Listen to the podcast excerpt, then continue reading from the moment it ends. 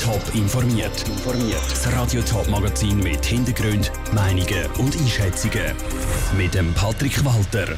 Was der neue Kommandant von der Zürcher Stadtpolizei zu seinem neuen Posten sagt und was sich die Experten vom Bund vom neuen Corona-Impfstoff erhoffen, das sind Themen im Top informiert. Die Stadtpolizei Zürich kommt einen neuen Kommandant über. Der Beat Oppliger tritt die Nachfolge von Daniel Blumer an. Der Beat Oppliger ist aktuell der leitende Oberstaatsanwalt vom Kanton Zürich. Er hat sich gegen 17 Mitbewerber durchgesetzt. Seine Fachkenntnis und sein Profil haben den Zürcher Stadtrat überzeugt, hat der heute mitteilt.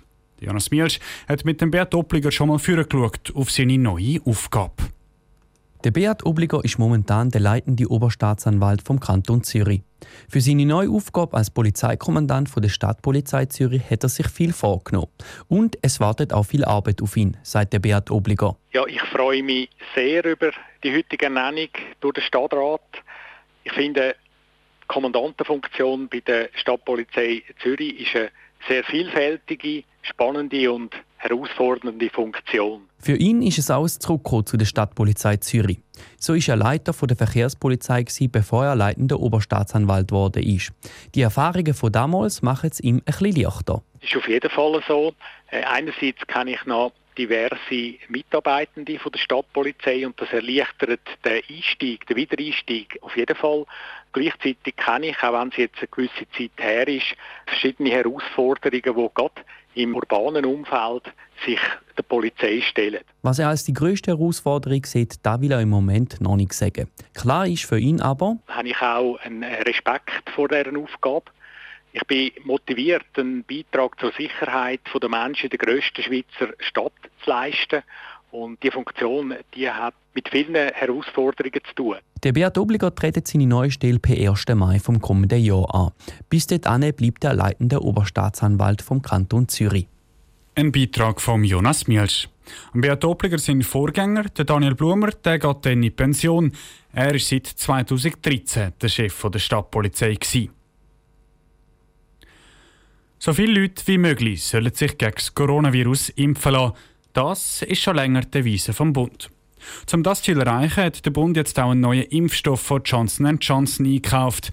Aber was bringt das der Schweiz? Was erhoffen sich die Experten vom Bund? Schon in gut.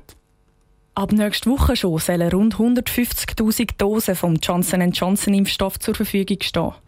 Mit dieser Impfung sollen sich auch die können impfen die bisher nicht haben können wegen allergischer Reaktionen zum mRNA-Impfstoff. Da das aber nur unter 100 Personen in der Schweiz sind, soll der Impfstoff auch den Leuten zur Verfügung stehen, die sich nicht haben impfen mit einem mRNA-Impfstoff, sagt Linda Natte, Kantonsärztin an der Pressekonferenz im Bundeshaus. Auch das mangelnde Vertrauen in neue Impftechnologien spielen eine Rolle. Hier kann die Verfügbarkeit des vektorbasierten Janssen-Impfstoffs hoffentlich eine Alternative bieten.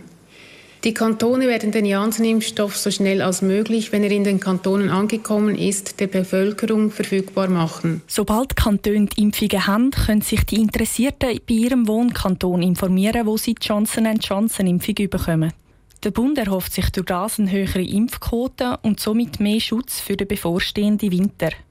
Sie wissen natürlich noch nicht genau, wie viele Leute sich impfen lassen, sagt Virginie Messeret von der Infektionskontrolle. Es ist schwierig abzuschätzen, wie viel es braucht. Aufgrund von Umfragen wissen wir, dass ca. 10-12 Prozent der Ungeimpften angeben, sich wegen der mRNA-Impfung nicht zu impfen.